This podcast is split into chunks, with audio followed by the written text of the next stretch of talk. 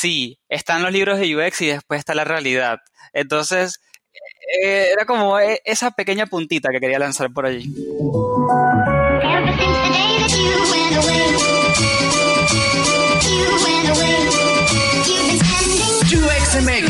La comunidad de UX y diseño en español. Aquí encontrarás noticias, metodologías, tendencias y recomendaciones relacionadas a esta disciplina centrada en el usuario. Tendremos las mejores entrevistas con expertos en donde nos contarán sus experiencias y nos compartirán sus mejores consejos. Únete a la comunidad y acompáñanos todos los lunes en este viaje.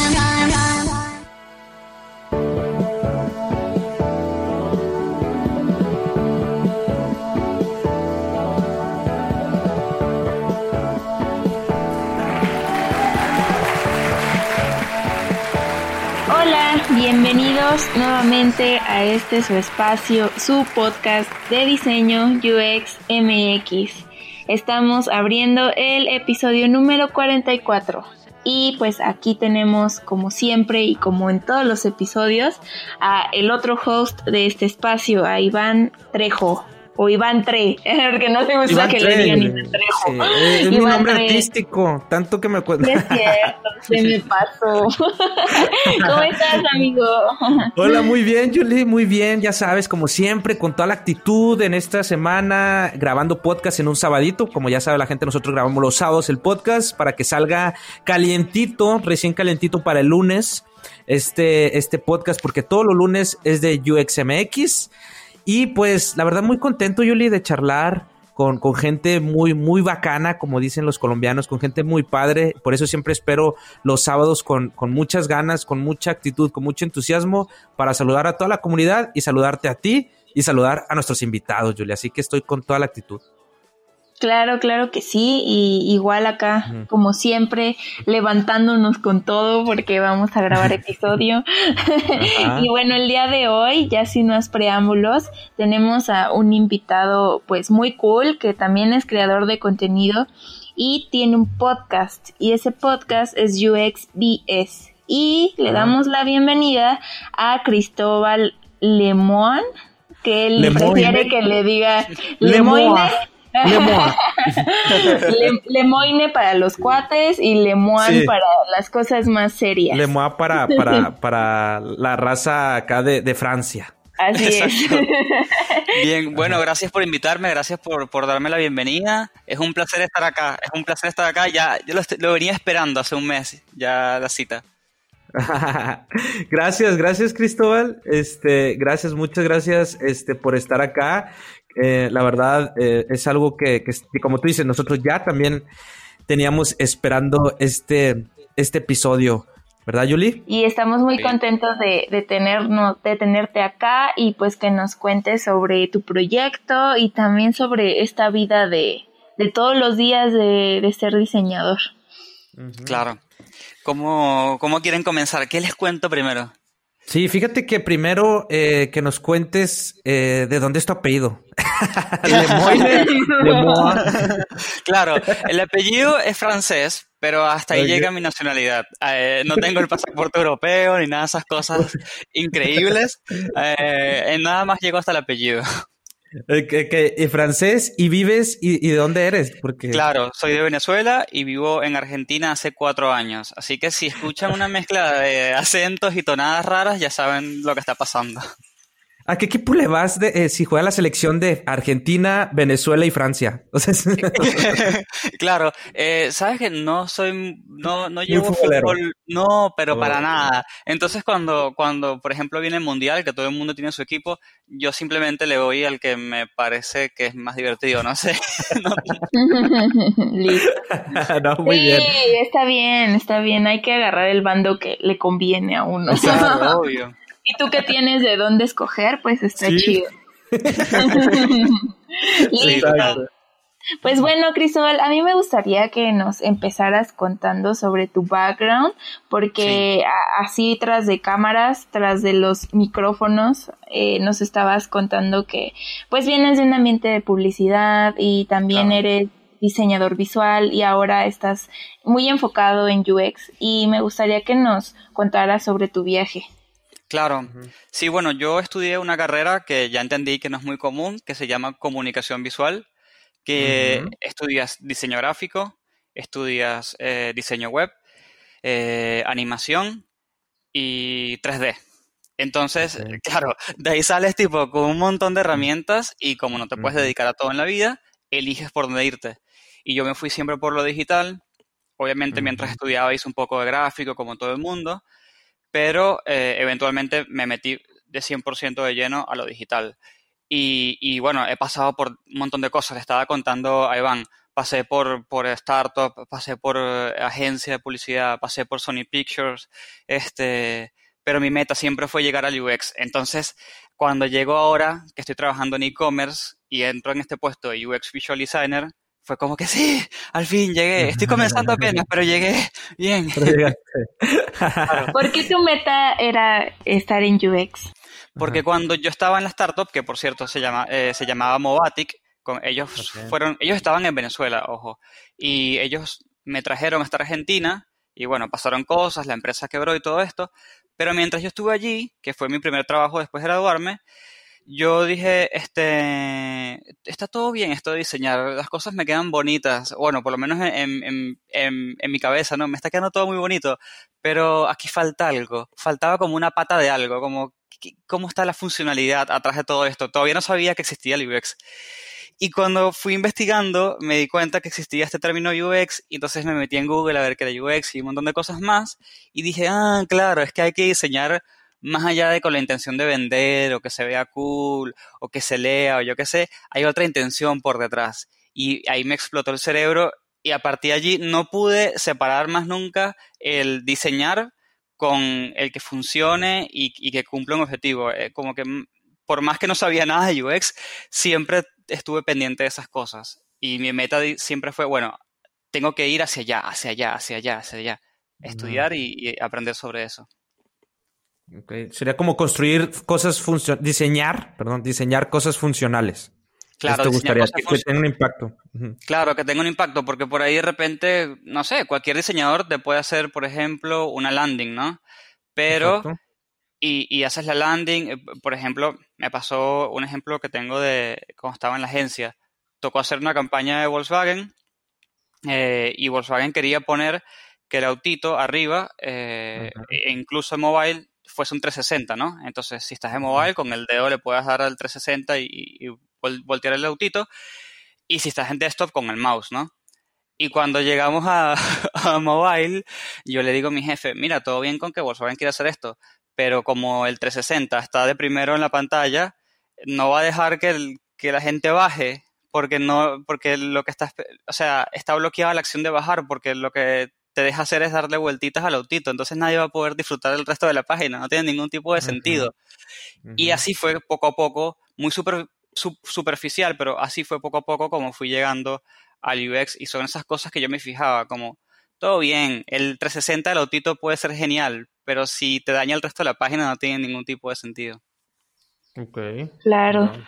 sí, yo creo que todos tenemos este path muy similar, sobre todo los que venimos de diseño visual, como eh, eh, tratar de complementar lo que hacemos con estas vistas que de, repente dejamos de lado, ¿no? Con que sea funcional, con que se entienda, con que se pruebe, porque siento que muchas veces el diseño visual se queda solamente en el entregable y ya no ves más allá, ¿no? O sea, de repente si lo si sí lo entendieron al 100%, como que todo se queda en reviews internos bueno, por lo menos a mí así me pasaba y ya después no hay como esta otra parte, ¿no? Y esta otra parte que también son muchos puntos de contacto más allá del entregable.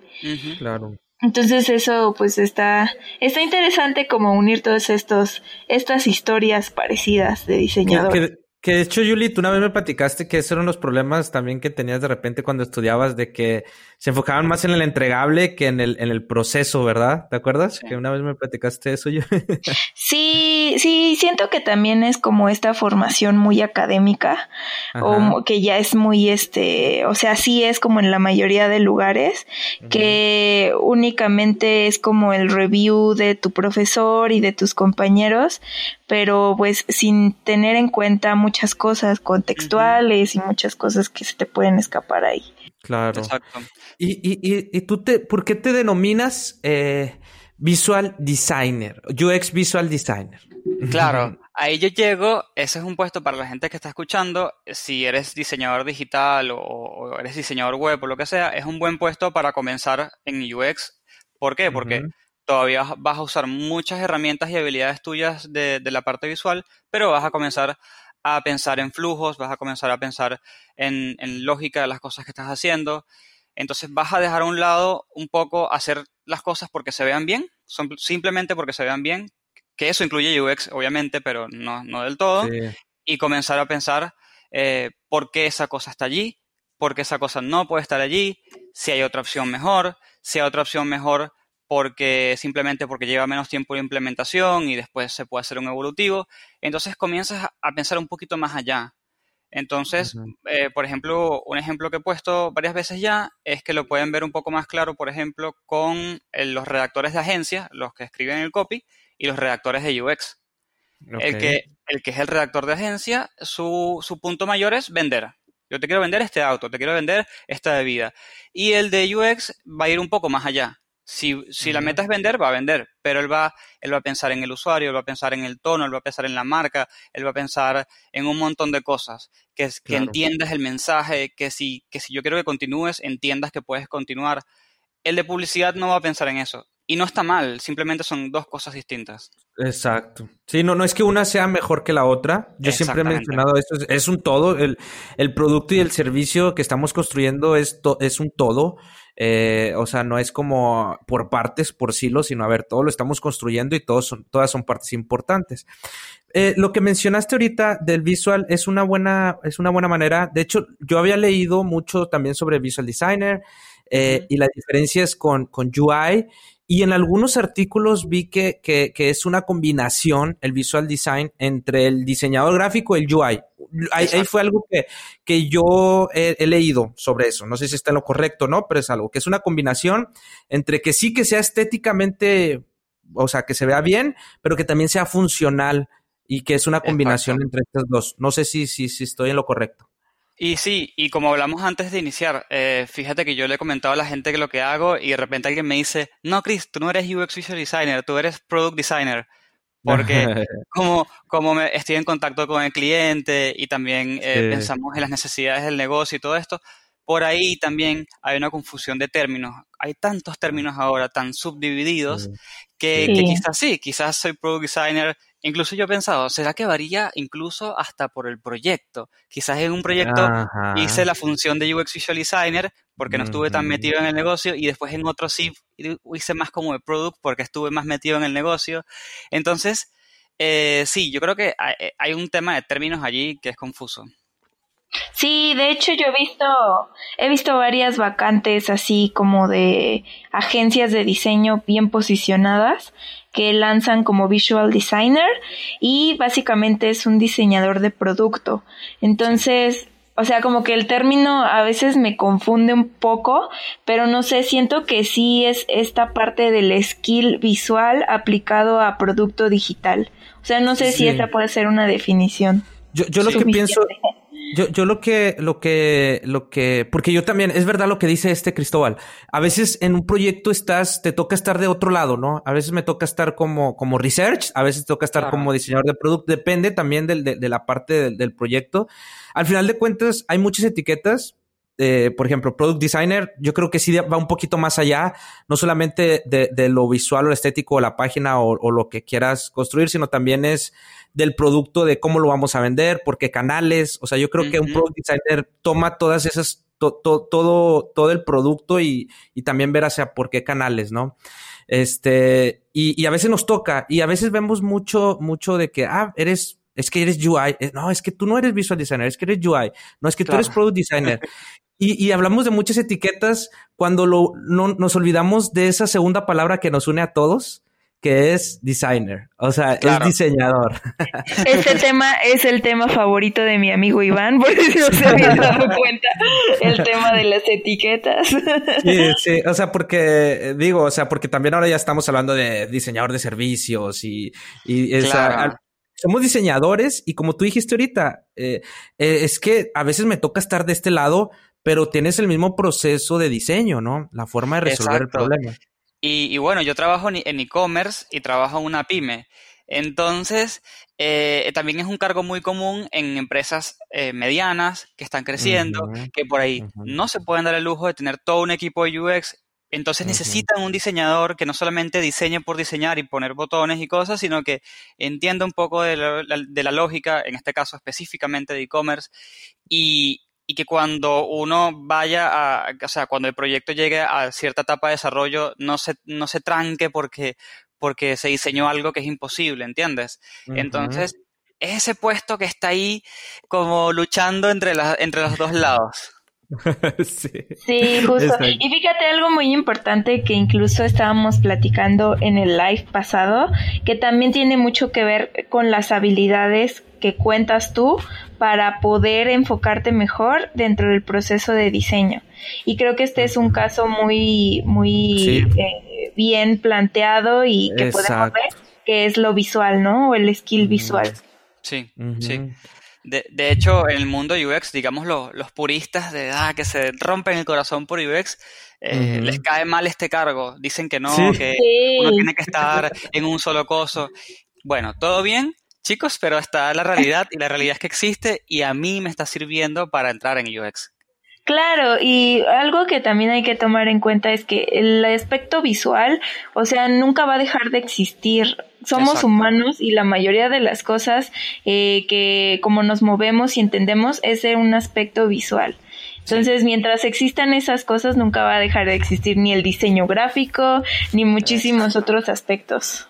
Exacto. Y de hecho, una de las ramas, si uno busca el, paraguas del, del UX, el Umbrella y buscan en Google, pues uno de los, hay, hay varios, ¿verdad? Pero uno es Visual Design, o sea, el Visual Design está parte de, de, de, todo esto del, del, UX. Y sí, porque muchas veces los diseñadores eh, se dice, no, pues sabes qué, es que tenemos que diseñar cosas eh, funcionales más que que estén bellamente, eh, que tengan una belleza estética. Sin embargo, yo creo que va, también va de la, o sea, sí, debe ser funcional, pero yo creo que también eh, podríamos buscar también la, belleza estética, ¿no? Que no va, no está peleado. Pues es un todo, ¿no? Más bien. Exacto, exacto. Sí. Y, me agrada, me agrada que tú lo estás aplicando muy bien, como dijo Julie. O sea, tu habilidad de que estudiaste dice, bueno, pues yo esto me está ayudando a entrar al mundo del UX este, que, ya, que ya lleva rato. Entonces, este, la verdad, eh, pues qué bueno, qué bueno que utilizaste tus habilidades, lo que a ti te gusta, que puede aportar al UX. Y lo hemos visto también en otras disciplinas, por ejemplo, la antropología, que ya estamos hablando de la antropología, cómo también viene a aportar acá la sociología, la psicología. Entonces, tú también hiciste eso de lo que estudiaste, pues lo estás implementando al mundo del UX. Exactamente. Eh, imagínense un psicólogo o algo que de repente se harta de su carrera y dije, bueno, diga, me quiero ir a UX. Obviamente se va a llevar un montón de información súper valiosa que le va a servir y va a comenzar siempre como en, un punto medio borroso hasta que eventualmente se, especialice, ¿no? Pero va a ser súper rico lo que, lo que va a poder aportar. Claro. Y bueno, ahora quería pasar como al tema de, de, tu podcast, de esta, esta otra vida que tienes de creador de contenido. ¿Y por qué la empezaste y cómo te ha estado yendo e, en eso? Bien, me, da mucha risa que digas otra vida porque es completamente otra vida. Eh, es, muy, cómico. Eh, tuve que hablar incluso con amigos que, bueno, por cosas de la vida son artistas y, y, y, le dije, bueno, yo no estoy a tu nivel, obviamente estoy muy lejos de estar a tu nivel, pero me está pasando esto, que en mi trabajo soy una persona y después en mi proyecto soy otra persona y no porque cambie de, ser o, de opinar, ¿no? Pero la forma que la gente me percibe es completamente distinta. Entonces, he tenido que, que, aprender a, a, lidiar con eso y aprender a comunicar quién soy, muy claro, para que no vayan a pensar que yo soy un experto UX que tiene 15 años haciendo cosas y te puedo responder cualquiera, sino no, yo hice este proyecto porque entré a UX mucho más tarde de lo que yo quisiera y dije, ¿sabes qué? Yo necesito una forma y una excusa de hablar con personas que saben muchísimo, que me compartan el conocimiento y ya que lo hicieron, bueno, listo, yo también lo comparto con el resto del mundo. Pero yo necesito una, una tarjeta de presentación que me diga, mira, yo hago esto y quiero hablar de esto. para, de alguna manera, eh, recuperar el tiempo eh, que, invertí en, otras cosas que también tienen su valor, pero no era lo que yo quería. Exacto. Yo creo que ahí es algo que nos une mucho porque eh, también fue, bueno, al menos por mi lado también fue así de que, a ver, vamos a aprender este, de, los... yo en mi caso, bueno, tenía a Yuli, tenía la, la, la fortuna de conocer a Yuli pero sí, sí pasa eso, es de que eh, quiero aprender, aprendemos mucho porque todo el día eh, eh, comemos, este, los sábados estamos hablando de UX, cosa que a lo mejor otra gente está viendo ahorita la, tercera temporada de Dark. Y nosotros aquí estamos hablando sobre diseño y UX. Este, sí, sí. Pero, pero es algo que nos gusta y nos apasiona y, conocer gente así está excelente y por eso estamos muy agradecidos de también. Así te conocimos a ti también porque nosotros también lanzamos el podcast. Y eso es algo muy padre de generar contenido, ¿no? El conocer gente que también le apasionan estos temas y, que aprendes, ¿no? No, no, me encantó. Me encantó porque este no es mi, primer proyecto, es mi primer proyecto que puedo decir con confianza exitoso hasta el momento. Eh, yo, por ejemplo, eh, hice otras cosas, otras cuentas en Instagram, a ver si intentaba de alguna forma agarrar tracción. Eh, que, nada, por algún motivo, por ejemplo, yo hice un challenge de cuatro meses de fotocomposiciones. Entonces me dirán, Cris, pero tú no querías hacer UX. Y bueno, sí, pero también me hacía falta trabajo y necesitaba, tener algo en el bolsillo que sea valioso para conseguir trabajo y, me ayudó. Pero eh, ahora que tengo este proyecto, es increíble la cantidad de gente que he conocido y aparte la cantidad de gente súper súper humilde que me explica cosas y no tengo ningún tipo de problema en compartirme sus secretos más oscuros y decirme, Chris, esto es lo que dice el librito, esto es lo que hay que hacer, estos son mis resultados. Eh, E incluso gente que graba conmigo que después de grabar me dice, Chris, cualquier duda que tengas, cualquier día que quieras, agendamos una call y, y me, hazme la pregunta que te dé la gana.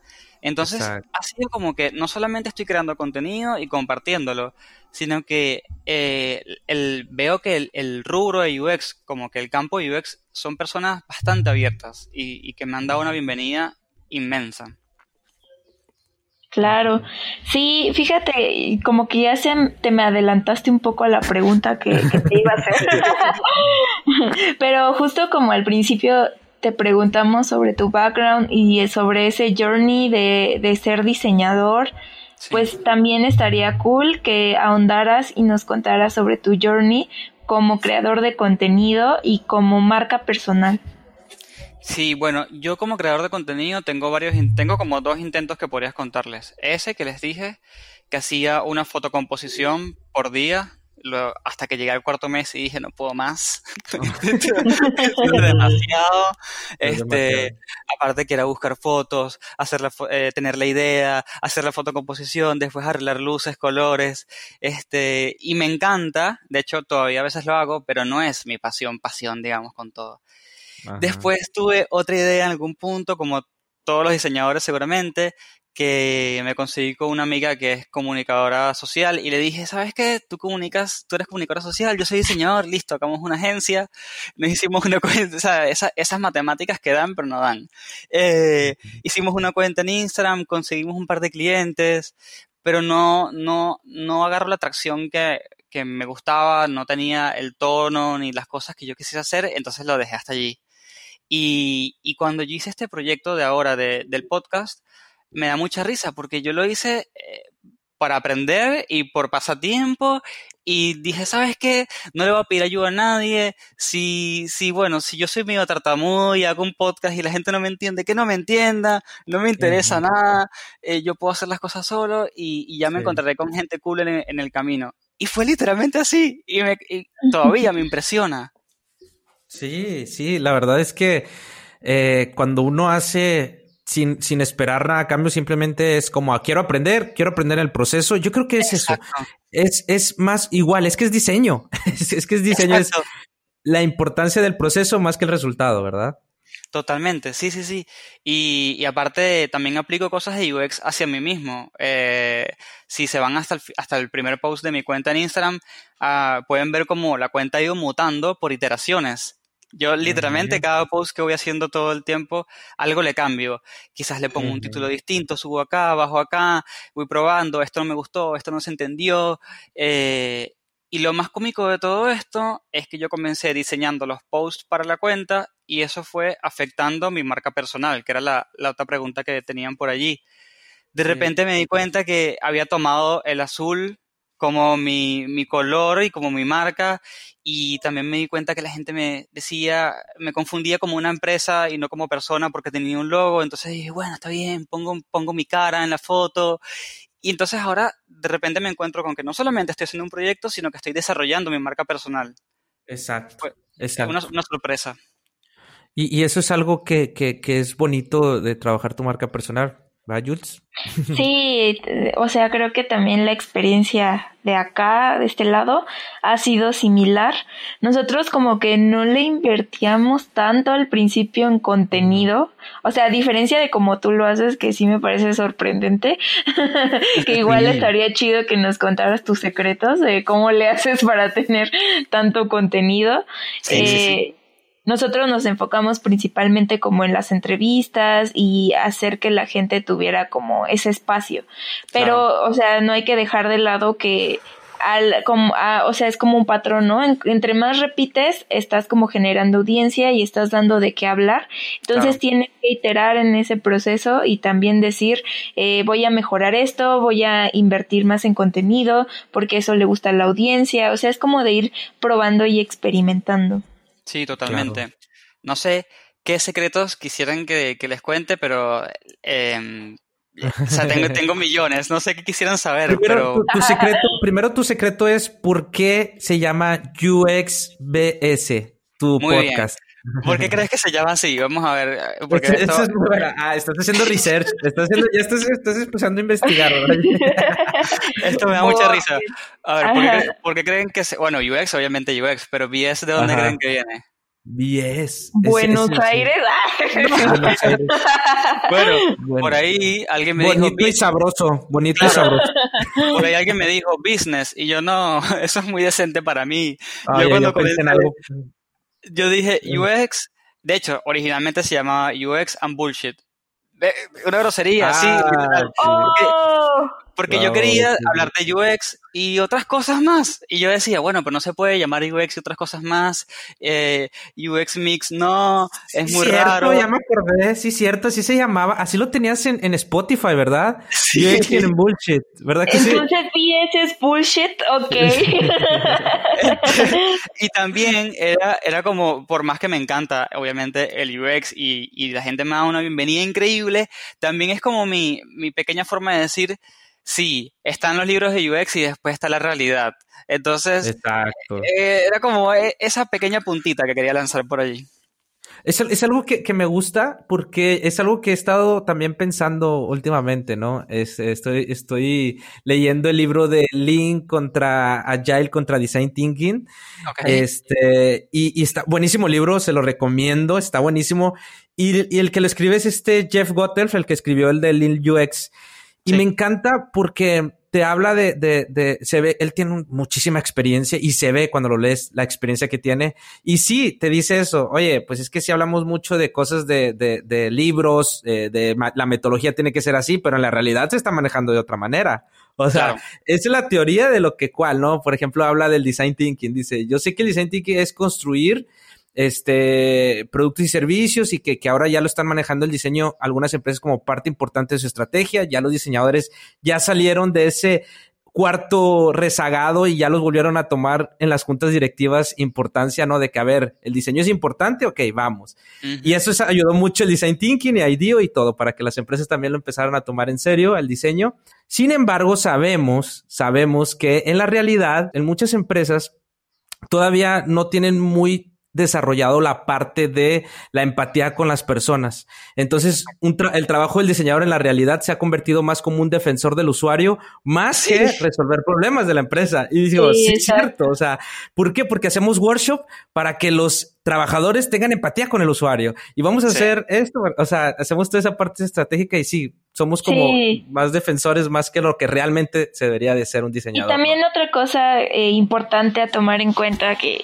lo hemos platicado varias veces, es el factor cultural latinoamericano eh, muy diferente a lo que hay en Silicon Valley o lo que está del otro lado, ¿no? Totalmente. Entonces sí te pueden decir así mucho la teoría de, ah, esto funcionó en Netflix, ¿no? Pero, y esto hacen en Netflix. Y aquí es como mucho que también tienen ese ay, no sé, como que es muy común decir, ah, sí, como, lo, como en Netflix, lo vamos a hacer como en Google o así, ¿no? Sí, sí, Tomar en cuenta muchas cosas. Yo que trabajo en e-commerce, la gente siempre llega, eh, uno le pregunta, ¿no? Mira, ¿tienes alguna referencia, lo que sea? Y de repente, sí, ¿vieron que en Amazon? Sí, sí, sí. Yo ya, vi, en Amazon, pero no, no, no, no, no, no vas a poder hacer eso. O bueno, si quieres lo podemos hacer, pero tienes toda la plata y el tiempo, ¿no? ¿Verdad? Entonces, es eso, ¿no? Es como afrontar que aparte eh, el tema latinoamericano es importante. Tenemos otra realidad, tenemos otra forma de pensar, tenemos otros problemas que resolver y también otras limitaciones completamente distintas. Entonces, a mí me parece que está buenísimo apuntar hacia arriba y hacer lo mejor. Eso está increíble. Pero después ah, siempre vamos a caer un poquito más abajo de lo que deseamos y esa es, esa es la intención, como que bueno, adaptémonos a lo que tenemos.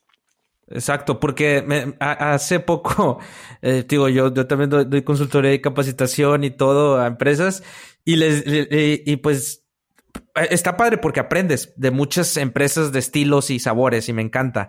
Eh, como consultor está muy padre esa parte porque aprendes un montón. Y también este, este coacheo y una persona me, me habló la vez pasada y me dice, oye, es que yo propuse un sprint en mi trabajo y me, y me, pues no, me, me mandaron, pues que no, porque no hay tiempo, porque pues un sprint toca tiempo. Yo, claro, porque pues es que yo sé que queremos aplicar a veces un sprint para, para ver qué podemos hacer y todos juntos y de 8 a 5, como te dice el libro, como tú dices. Pero, pero la realidad es que las empresas no tienen esa realidad y como diseñador dices, no, pero es que sí, hay que hacerlo para resolver el problema. Están en mala empresa y está mal ustedes. No, espérame, vamos a resolverlo en nuestro contexto. Cómo podemos adaptar muchas cosas en nuestro contexto y cómo podemos empezar a crear, pero no es que lo tires a la basura o que la empresa no quiere, es cómo sí y cómo podemos adaptar muchas cosas que ya se hicieron a nuestro contexto, ¿no? Yo creo que es por ahí. Sí, yo creo que es uno de los el mayor reto que tenemos como diseñadores latinoamericanos. Pues ya que nos contó este Cristóbal sus secretos, me parece como interesante esta parte del nombre y creo que si no lo dices ni nos damos cuenta, la neta yo nunca me hubiera imaginado que era por eso. Pero sí, o sea, ya viendo como tu contenido y todas esas cosas, creo que sí hace como match.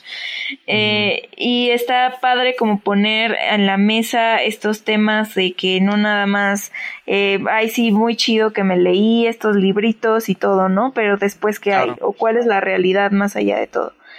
Y eh, no, sé si también quisieras compartirnos cómo es tu proceso, o sea, de creación cómo defines los temas, cómo investigas a las personas para que vayan a tu espacio a participar. Bien, bueno, eh, a las, personas por suerte me han llegado por referidos. Tipo, vamos a hacer un ejemplo, les entrevisto a ustedes y de repente me dicen, Chris, ¿saben qué? Yo creo que para lo que tú haces, esta persona estaría buenísima. Y siempre voy así, ¿no? Entonces, hasta ahora he confiado bastante en los referidos, si bien obviamente me meto en LinkedIn y todo eso, ¿no? Pero también lo que hago después es que le digo a la persona, porque seguramente me preguntan, ¿de, qué vamos a hablar? Y yo le digo, bueno, el tema no lo pongo yo, lo pones tú, porque vamos a hablar de lo que tú dominas y lo, y lo que tú amas. Entonces, si en este momento amas un tema, hablamos de un tema. Si en este momento amas un proyecto porque estás trabajando en un proyecto, es completamente válido y podemos hablar de ese proyecto. Y yo pongo esa, esa excusa o esa, o esa barrera, como la quieran ver, o esa condición, porque a mí me parece que el oyente siempre se da cuenta cuando los que están hablando conocen del tema y les gusta el tema. Y eso se ve reflejado en el episodio. Y también se ve reflejado en cómo la persona cuenta las cosas y qué tan profundo puede llegar.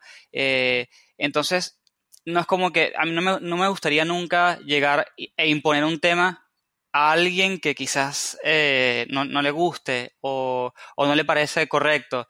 Y, ese ha sido como mi, mi, mi, mi metodología, digamos. Sí, muy orgánico, ¿no?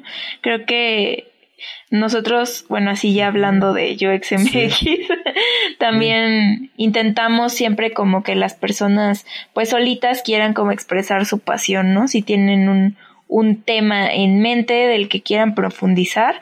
Eso que mencionas es muy importante, como que se nota, ¿no? Cuando a alguien le apasiona lo que le gusta, porque pues habla, habla, habla, y habla y podrían pasarse dos horas y, sigue hablando, ¿no?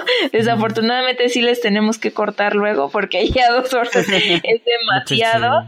Pero, pero sí, o sea, y también esta parte que, que digo, no mencionaste, pero sí es que tenemos que ser muy disciplinados y es un tema de mucha disciplina para ser creador.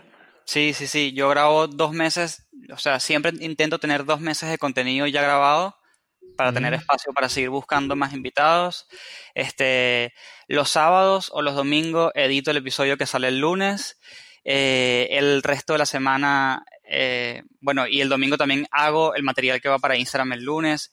Entonces, ya ese lunes estoy haciendo lo que va el miércoles, el miércoles lo que va el viernes, eh, que a veces me atraso, como por ejemplo ahora, y el, post sale mañana domingo, pero son cosas que me pasan a veces, pero es, eso, es como una forma de trabajo que he ido puliendo con el tiempo y puliendo según mis necesidades. Por ejemplo, ahora en la cuarentena cambiaron, ¿no? tengo más tiempo libre, pero también tengo que equilibrar y todo esto.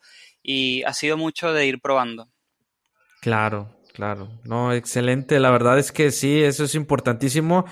De hecho, me preguntaron, me preguntaron a mí, porque yo, yo también estoy empezando ya la rutina con mi podcast personal de un podcast diario. Yo me fui así de que, pum, este Daily Cast llamé esa y, y más, más lo hago por el proceso de, de, de, yo querer, o sea, porque uno lo hace por, por uno, ¿no? Este, como habíamos hablado anteriormente. Eh, y ya si le ayudo en el proceso también a otras personas y doy valor, o sea, qué padre que aprendan otras personas conmigo.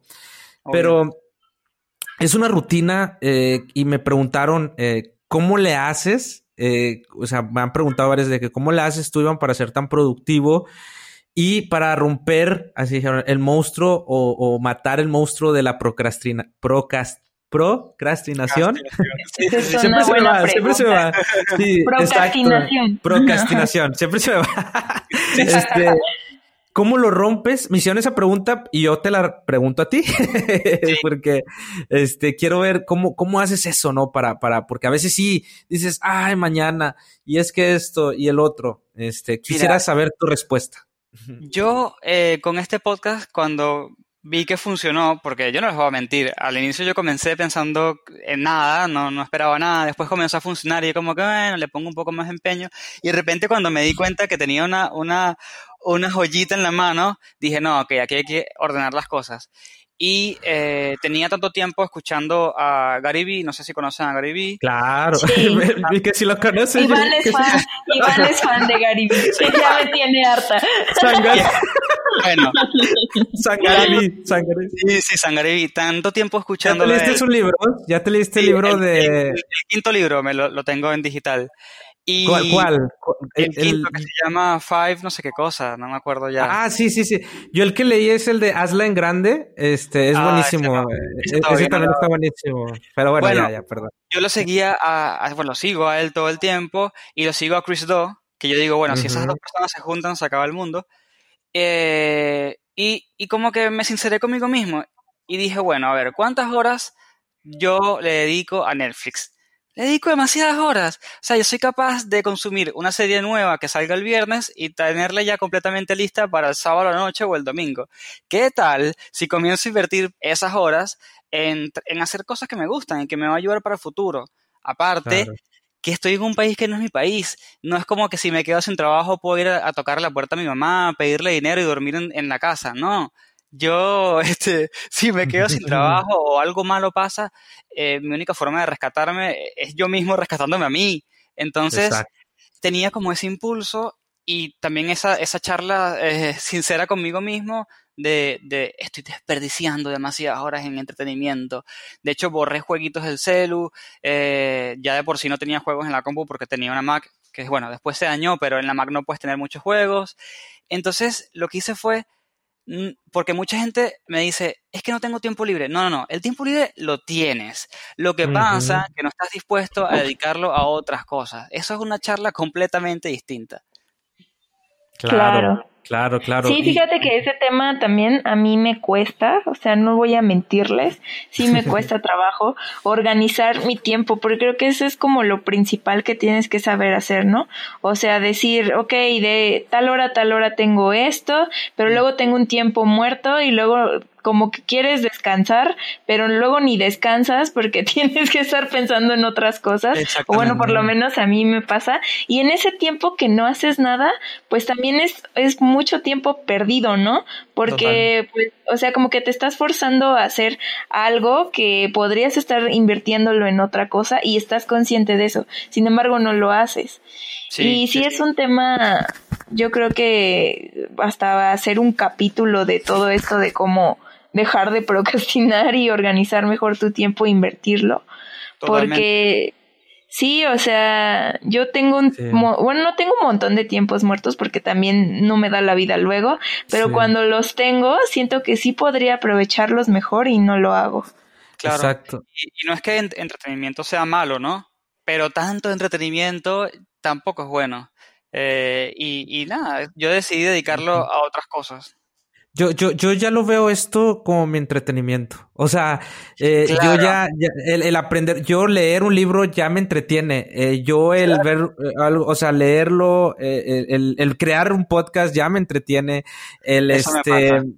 Exacto, yo creo que, que, que, cambiamos nuestro entretenimiento porque, oye, yo disfruto mucho esto, disfruto mucho ahorita el sábado charlar contigo y con Julie y, y, lo disfruto y digo, wow, sí, quiero y, y, y, y de hecho yo me siento mal, por eso también lo hago por mí porque no sé si les pasa, pero somos creadores al final de cuentas, porque somos creadores, pero y cuando no lo haces, te sientes mal. Yo me siento como que yo sentía la necesidad, yo sentía la necesidad de de, de, de, comunicar algo que estoy aprendiendo y digo, esto, esto lo quiero transmitir a mi forma de ser y crear algo. Entonces... Algo que me ayudó mucho es que como ya yo había hecho eh, lo que le comenté a ustedes, el challenge de las fotocomposiciones, ya yo sabía lo que era de buscar un concepto, buscar la idea, buscar la foto, hacer el coso, postearlo, el hashtag, el coso. Y yo de repente me doy cuenta que el podcast al final del día, después que yo grabo el episodio, ya tengo todo eso resuelto, ya tengo la persona, ya tengo el tema, el contenido es un, es un snippet de, lo que está dentro del episodio. los, recursos, ya me lo dio el invitado porque yo se los pregunté. Este, ya la parte de buscar e idear ya está súper mega resuelta. Yo lo que tengo que hacer es poner play en caso que me haya olvidado algo que no noté, a buscarlo y de última eh, buscar las imágenes. Ya yo tengo templates de las cosas que hago en Instagram, pum, pum, pum, pum, pum, listo, publicar, se acabó. Exacto, que, es, que es algo que, que por ejemplo, eh, en, el hecho de que, porque yo también me decía, un podcast diario, Iván, ¿cómo chingado a sacar un tema de diario? ¿De qué voy a hablar y cómo?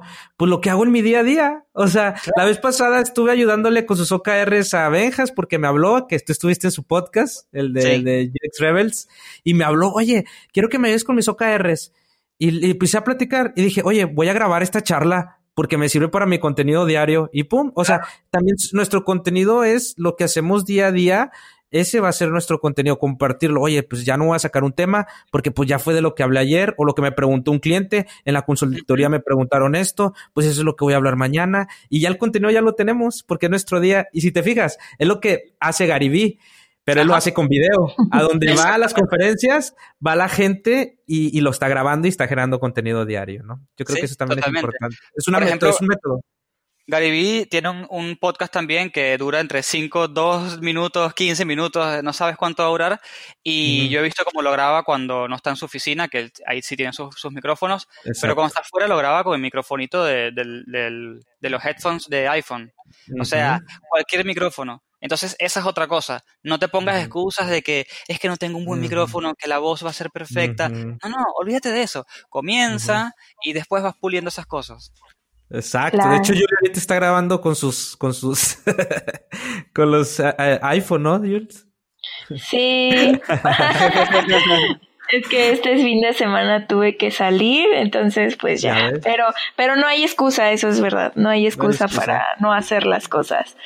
Bueno, ya estamos finalizando este, este episodio, Cristóbal, pero no sin antes pues pedirte algunos consejos ya sea para los que se están animando a, hacer contenido o a los que están empezando eh, de este skill visual aplicándolo a, producto o servicios y pues eh, también si tienes algunas fuentes bibliográficas, libros o tu, tu mismo este, Instagram en donde publicas un montón de contenido, pues estaría cool que nos lo pudieras compartir. Sí, claro. Este, bueno, por el lado de contenido, eh, depende de lo que hagan. Hay muchas páginas gratuitas para buscar fotos de alta calidad y, con el copyright que puedan usarlos y todo esto.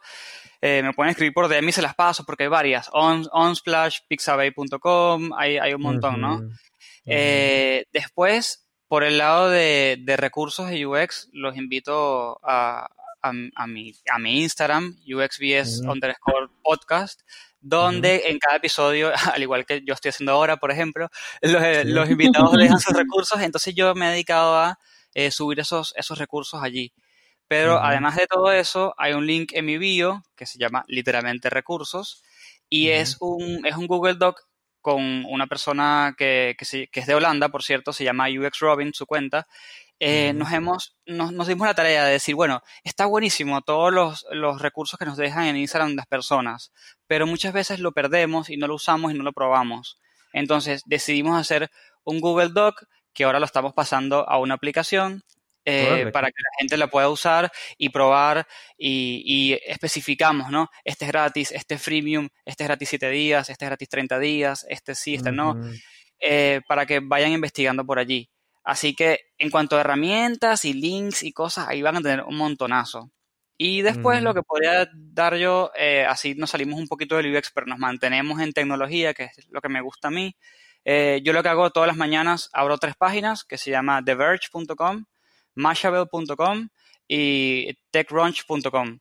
Y ahí lo que hago es ver qué es lo último en tecnología que eventualmente termina afectando lo que hace uno como diseñador, eh, ver qué es lo último en software, quién se actualizó, cuál es el último evento que está saliendo, eh, quién compró a quién, eh, qué empresa quebró o cambió de nombre y por qué. no sé, por ejemplo, cuando Zoom pasó de ser una empresa cualquiera en, pandemia a, ser, a valer cinco veces más. Y todas esas cosas que eventualmente a nosotros como diseñadores nos afectan, quizás en Latinoamérica mucho más tarde y mucho menor, pero sí nos afectan. Eh, son cosas que siempre digo, manténganse al día porque es importante. Claro.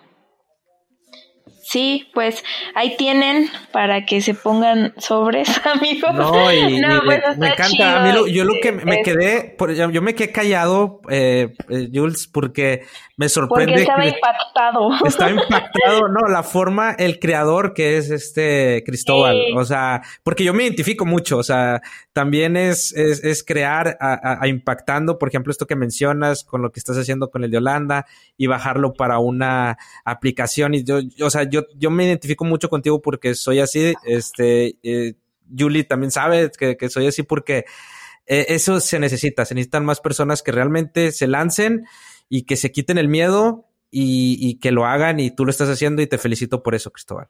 Ah, sí, muchas felicidades. y, y, de hecho, si no han escuchado el podcast de Cristóbal o, si no han visto como el contenido que publica, pues vayan. La verdad creo que les va a ser de mucha ayuda y, sí podría ser como una referencia, ¿no? De, de estos temas de producto y, y pues súper recomendable.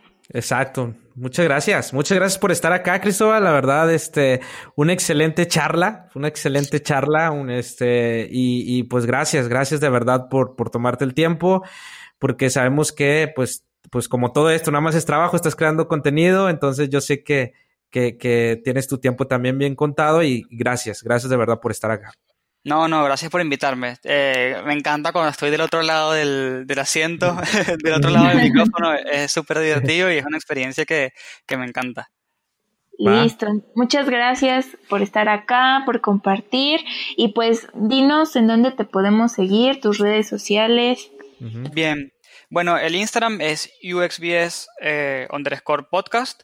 Eh, el podcast está en todas las redes sociales, creo que se llaman redes sociales de audio, iTunes, eh, Apple Music, este, Spotify, todas esas cosas. Anchor, que es gratuita, por ejemplo. Eh, obviamente me pueden conseguir por LinkedIn si quieren hacerme preguntas o agregarme por allí, no hay problema. Y mis DMs en, en Instagram siempre, siempre, siempre están abiertos. Eh, y si no tengo la respuesta a la pregunta que me están haciendo, trato de ponerlos en comunicación con la persona que sabe, que es importante. Me parece más importante hacer eso a decir cualquier barbaridad. Exacto. O también ya es escalable el conocimiento, por eso lo grabas, porque por ejemplo les puedes pasar, ah, mira, en este, en este episodio hablé sobre eso que me estás preguntando. Y pum. O en el post, me ha pasado, ay, no sé sobre esto. Bueno, toma, léete este post. Que no es por ser antipático, sino es porque de verdad allí va a estar, quizás te gusta guardarlo y vas a poder repasarlo 1500 veces. Exacto. Exacto. Pues va, pues muchas gracias. Gracias a toda la gente que se quedó hasta acá a escuchar esta charla con el buen Cristóbal Lemoyne o Lemoyne. Lemoyne. Lemoyne, Lemoyne, Lemoyne, en francés. Este, y gracias, Julie, también por, por, por estar acá. Y pues nos vamos. Yo me voy siempre con una canción al final del episodio y como eres francés, bueno, tu apellido es francés, voy, con, ir con una banda de Francia que es una de mis bandas favoritas que es Phoenix. Así que este, ahí los dejo con una de Phoenix. Ay, mejor a Daft Punk, amigo. Bueno, Daft Punk, está bien, voy a dejar Daft Punk. Ok, pues ahí nos vamos con una canción y gracias, gracias Julie y gracias Cristóbal. No, gracias a ti y gracias a Cristóbal por acompañarnos. Nos vemos en el siguiente episodio. Bye. Bye.